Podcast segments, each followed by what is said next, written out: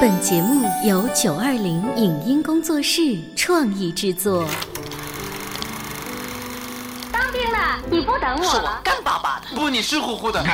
打死我也不说。这个作品要按我个人的理解做的还不够奔放。杜秋，你看多么蓝的天！我有个秘密，我长得多美，人人都爱。谁能证明你是孤兰丹母？光影旋转的流金岁月，耳边重温的声声记忆。即使物换星移，年华不再，他们依然满怀温馨，沉淀着时代经典。光影时光机，穿越历史，让我们向经典致敬。回顾经典电影，向经典致敬。欢迎收听《光影时光机》。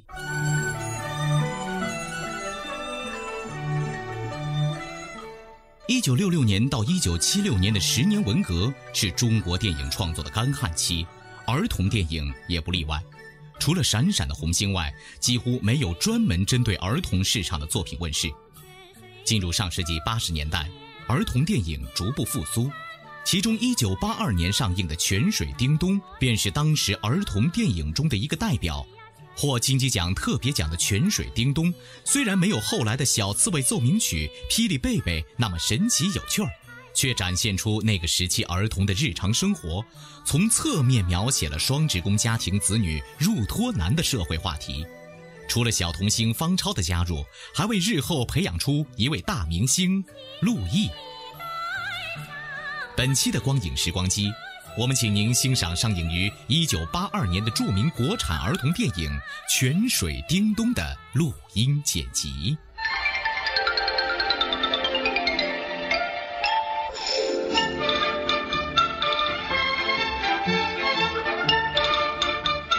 当你一听这活泼的音乐，就会猜想到，这个故事一准儿不是什么重大题材的影片。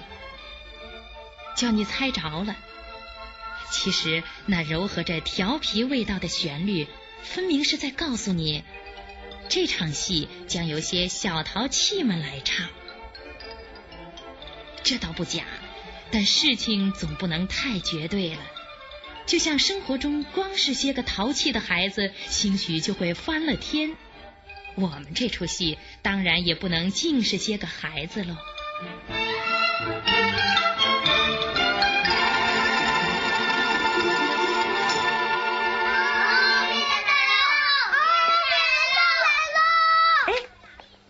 小面人从哪儿买的？喏，哦，太好了！奶奶买那个大，这个好。奶奶买个孙悟空，奶奶买那个大肚子猪八戒，啊，好好，都不错。啊，姑妈，姑妈，你的信，快来呀！啊，教育局的通知，让你到海边去疗养的通知。哦哦哦，好，奶奶支持你们饭哎这哎，来，这点钱买个汤带你到公园里去玩去。啊，来了。那个腾腾多好玩啊！姑妈，好消息，让你到海边去疗养。哎呀，太好了！哎呀，姑妈嗯，你盼了这么多年到海边，这下你的夙愿要实现了。我教了四十多年孩子，还没离开过这个城市呢。哎，我一直担心我的毕业作品找不到好题材，这下可好了，到海边去，你去疗养，我去体验生活。好，但愿大海能送我一首气势磅礴的钢琴曲。哎，看你高兴的。唐老师，王阿姨，哎，姐姐，哟，这是谁要出门啊？哦、我姑妈要到海边去疗养，我也去。哦，王大姐，你找我什么事啊？是这么回事儿。咱们是新村，托儿所、幼儿园都还没有建立。嗯，双职工的子女入托问题一时还解决不了，想跟你商量商量。哎，我们明天就去订船票。啊那那等你们回来再说吧。哎，那你有什么想法？姑妈，你你们说吧。姑妈，明天就走。未来的作曲家还在做着海的梦，姑妈拗不过侄女儿，只好顺从。陶奶奶喜欢海，但也离不开孩子。虽然她已经退休，多年来从事教育工作，并没有使她对那些淘气的孩子产生丝毫的厌烦。她倒乐意生活在那些叽叽喳喳、一刻也不肯安宁的孩子们中间，为他们去劳累、去奔波，甚至为他们生气。孩子毕竟是孩子嘛。这不。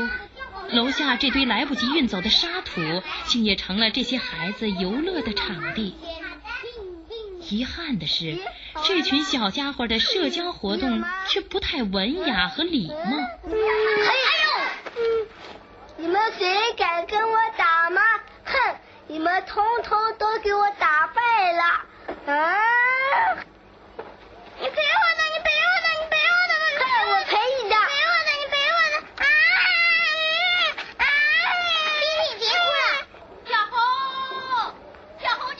你干什么？爷爷，他们在打架。哎呦哎呦，走开！哎呦，小红，小红，牙疼了吧？我就是他。看你谁打你了？谁打你了？我打的。你大人怎么打孩子？要教育孩子，你们疼吗？要先管好自己的孩子。你把话说说清楚，明明是这么多孩子打我儿子一个，还说我们不讲理。你看怎么这样说话？哎真不讲道。好了好了好了，王大姐，他就不应该这样对待别人的孩子。咱们刚搬来是吧？刚搬来就更不能让人欺负，要不往后啊都爬我们脖子上了。哎呀，算了算了，这事慢慢再说。远亲不如近邻嘛。哎呀，什么远亲不如近邻？现在谁老实谁就吃亏。你老实，你吃亏了。大家都是新搬来的邻居，还是要谦让些嘛。你们回去吧。哎，如此邻居，为孩子，家长们争得面红耳赤，丢了涵养和风度，实在是不值得。孩子是爹娘心上的肉，对于双职工来说，这更是件牵肠挂肚的事儿了。就说清洁工大刘夫妇吧，夫妻俩只能是沿袭着千万双职工们创造出来的办法，一把大锁把孩子锁在屋里。任凭自己那可怜的宝贝儿在门缝里伸着小手。妈妈，我要出去玩。听话，跟姐姐在家玩。嗯。还是让他们出来玩玩吧。不，他们出去玩，别的孩子净欺负他们。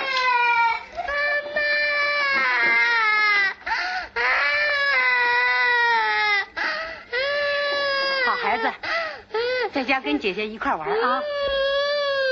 不要，妈回来买蛋糕给你吃好吗？哎，买个大蛋糕。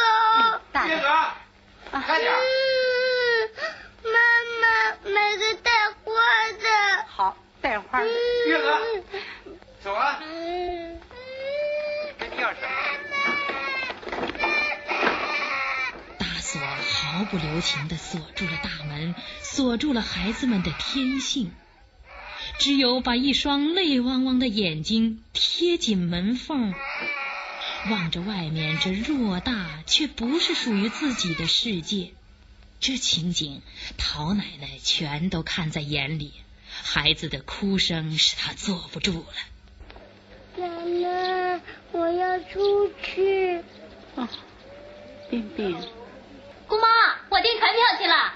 哎，雪莉，你来，你来。什么事？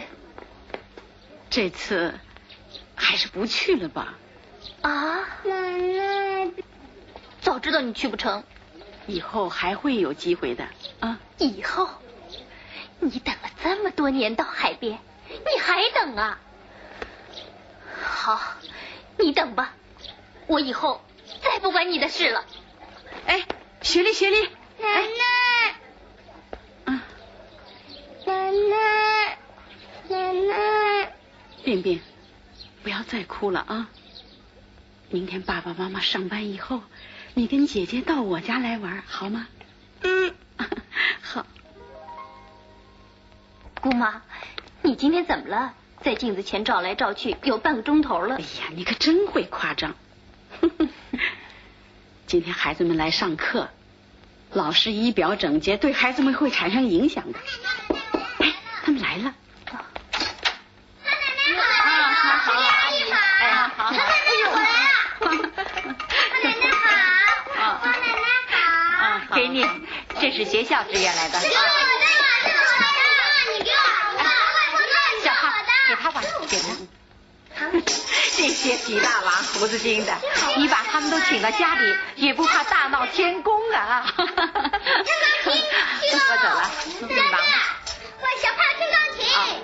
我代表李伟和家长，谢谢你了。没什么，往后有困难尽管来找我。好好好。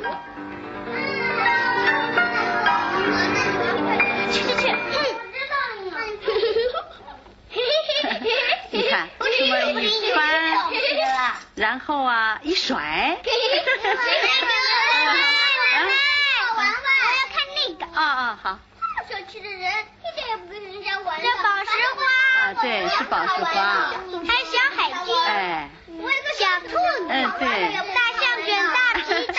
嗯对对。那个。嗯那个。报告，我妈来了。唐奶奶就是她，她昨天还打冰冰呢。哦。唐奶奶，别打听不这么多孩子，你一个人带得了吗？试试看吧。小猴，你怎么搞的你？我们这个小猴啊，皮是皮了点儿，不过呀，他挺聪明的。从小到大呀，他爸爸就没舍得打过他一下。你就放心吧啊 啊！我走了啊。唐奶奶。啊。臭臭臭臭！哎呀，你干嘛？哼，我偏要，呸！这是我的凳子，你给我，给我嘛！这是我家搬来的嘛，你给我。吵什么？不行的，这是我家搬来的，我给你的。妈，这是谁家凳子？妈，我就不给。来来，别说。妈，我到别人去啊。好好好好。我就是不给，就不给。不管是谁小朋友上课了，赶紧拿回来。上课了。来，啊，这个给你们玩啊。上课要安静一点。今天是三八节，是妈妈们的节日，我们每个人做一朵小红花送给妈妈，好不好？好的。好的，好的，好的，好的，好，小红花喽！给我一个。好，给你，给我一个。好奶奶，一个，你一个，呃，也给你一个。你太小了，你们就在这玩吧啊。奶奶，小红花怎么做呀？哎，你看啊，先翻开，然后啊。一层一层的翻起来。啊。你也做呀。哎呀，这个纸头怎么一点也不牢呀？嗯。奶奶，我这个小红花做的好看吗？啊、对吗？好，对。冰冰姐姐做的多认真呢，小朋友要向她学习。这个不吭不响的小姑娘是冰冰的姐姐。她叫什么呢？她爸爸也就是那个清洁工大刘，却给女儿起了个奇怪的名字。木头，五加四等于几？五加四。哎，你连五加四也不知道啊？你可真是个木头啊你！连五加四也不知道，真是越大越笨。来，下去吧。哎，三加二，知道吧？三加二，三加二啊！哎，你这不又走神了是不是啊？去，给我到小黑屋待着去。哦，这也算是一种教育方法。寂静的小黑屋倒是易于思考。莫非这小屋里？果真能寻找到哥德巴赫猜想，摘取数学的明珠。我们今天呢上算术课，三个加上两个等于多少啊？等于五。对，五等于五。这个车厢里坐着几只小鸭子啊？五个。个。这个车厢里坐着几只啊？一个。这小鸭子一想，哎呀，我坐错了，坐到大公鸡这儿来了。那五个小鸭子加上一个等于几个呀？我我。姐姐回答，等于几呀？六六六。你算算，看，五加上一个。一等于，哎，你上哪儿去？我到小黑屋去，我不做算术。小黑屋，小黑屋并没有造就出数学家，反而成了条件反射。为什么小姑娘如此惧怕数学？为什么这小小的脸蛋上不见天真的笑容在荡漾呢？月娥，哎。唐奶奶，你在洗衣裳啊？啊，月娥，啊，你女儿在家是不是也不爱说话呀？可不，老喜欢一个人发呆。嗯，这孩子性格不开朗，做父母的就该多关心他呀。是啊是啊，英哥，大刘对孩子是不是有时候好像有点粗暴啊？就是。那你可得好好劝劝他。我劝过，他总说我不是真心爱孩子。我很喜欢你这女儿的。明天是星期天，我想带她出去玩玩，行吗？哎，好好。对于孩子们来说，最迷人的莫过于逛公园了。假日的公园，到处是人声笑语、五彩缤纷、令人眼花缭乱的游戏，不知不觉的淹没了木头姑娘那一脸的忧愁。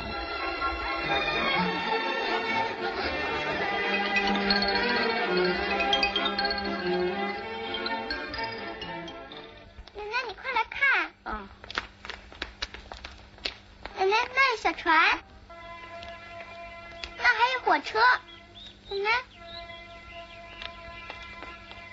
奶奶怎么了？奶奶有低血糖病，有时候要头晕的，不要紧，吃点甜东西就好了。你也吃。你治病的。吃吧，这是桃酥。我不要。啊，那你吃糖吧。你怎么叫个木头呢？我还有个名字叫喜燕。哦。我妈妈说生我的时候燕子飞来了。哦，这么好听的名字啊！你妈妈怎么不告诉我呢？嗯，她是弟弟的妈妈，她对弟弟好。什么？我的妈妈早死了，我没有妈妈了。奶奶，我带你到我妈妈坟墓上去看好吗？啊啊，好。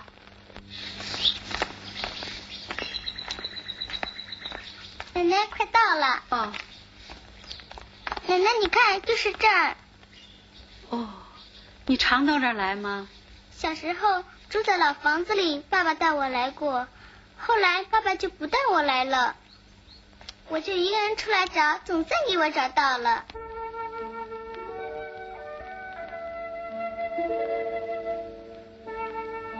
奶奶，你怎么了？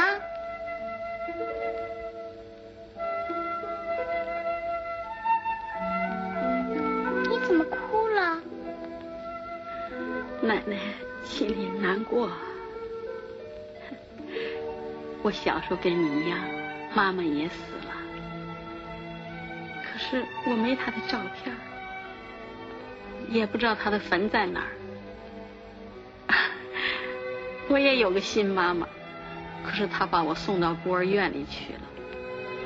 旧社会的孤儿院可真苦啊！我想妈妈。可是我都记不得她长得什么样子。我也想海边的老房子。奶奶，这一老一小，竟也有着同样的命运，两颗心贴得更紧了。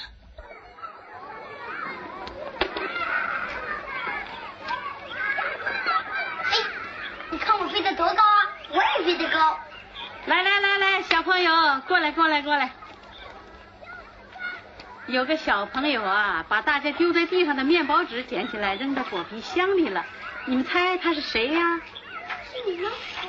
小易，是你吗？不是我。是你吗？奶奶，我知道是木头。这个小朋友啊，人很聪明，在家里也很勤劳，学习也很有进步。他不叫木头，他有个很好听的名字，叫喜宴。我当他叫木头了，原来是喜宴。以后，请叫他的名字吧，小猴，你能带头做到吗？我保证，我保证叫他喜宴。我也保证，我也叫他喜宴。叫喜宴，我保证叫他。妈妈，奶奶，我妈妈来了。妈妈，你这是谁买的？哎，这不是给你的，这是给姐姐买的啊。原来是给喜燕姑娘买的。看样子，这后娘也在改变着态度。给我试试。这衣服一个口袋是男孩的衣服，我家也有件，这是男孩的。女孩的衣服上有花的，就是嘛。谁说的我？这衣服男孩女孩都能穿，明年姐姐嫌小，冰冰穿啊。你看，我给你买的，我不要，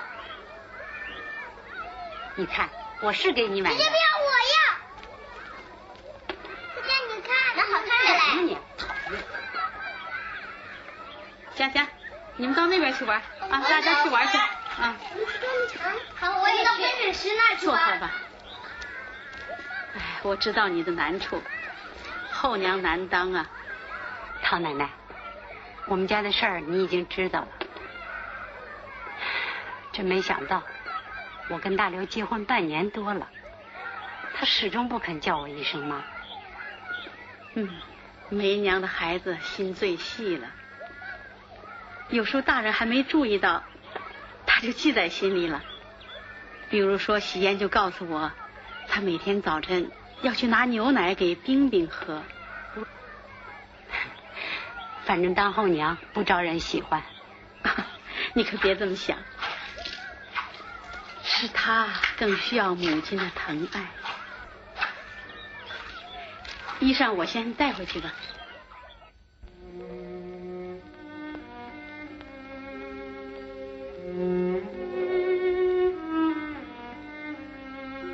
夜，寂静的夜，奔波了一天的人们早已进入了梦乡，而陶奶奶还没入睡。她在喜宴那件衣服上绣织着一朵美丽的小花。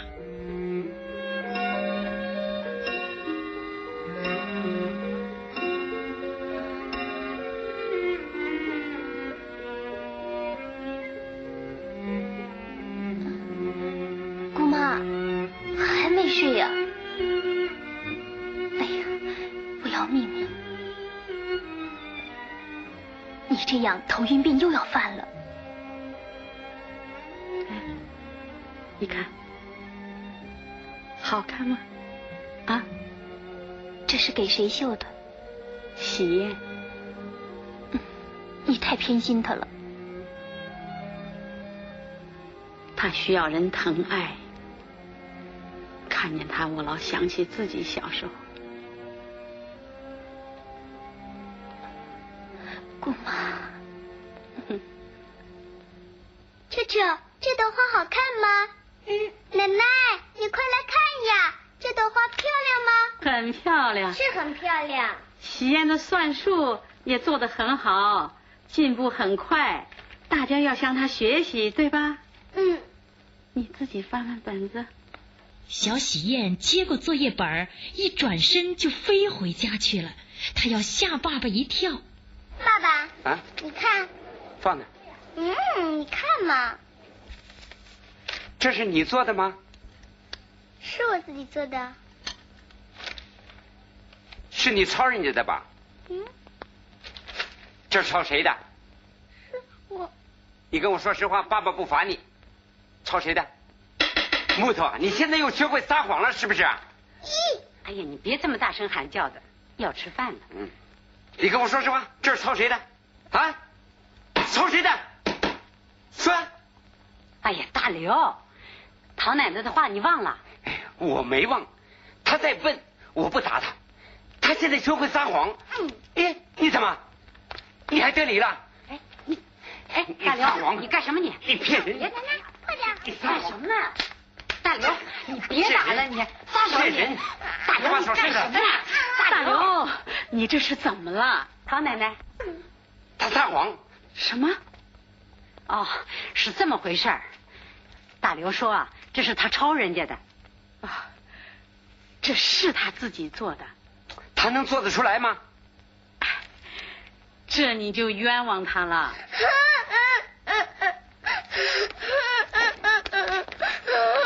哎，燕儿，燕儿，这还喜宴，开开门。奶奶，喜宴，别哭了，你是好孩子。奶奶知道你会做算术了，可爸爸还不知道啊。你出去算给爸爸妈妈听，好吗？嗯。好，我现在出道算术题，让喜燕算给爸爸妈妈听。唐奶奶，坐吧。嗯，三加上五是多少啊？对，大声点等于八。二加三加四呢？九。对，大刘，以后不能这样对待孩子了。你以为打他我心里好受啊？他妈妈临死的时候一再对我说：“你要真疼他，你就要严格要求他。”所以我严格。不等于要用棍棒啊！难道你真相信棍棒底下出人才吗？大刘惭愧的低下了头，已经是满天星斗了。然而夜愈静，大刘愈是辗转难寐。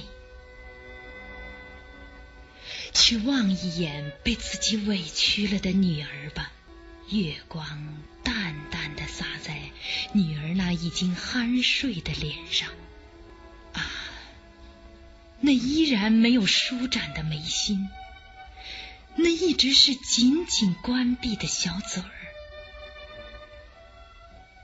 啊，那瘦弱的小手上被自己打的一条条紫色的印痕。父亲的心。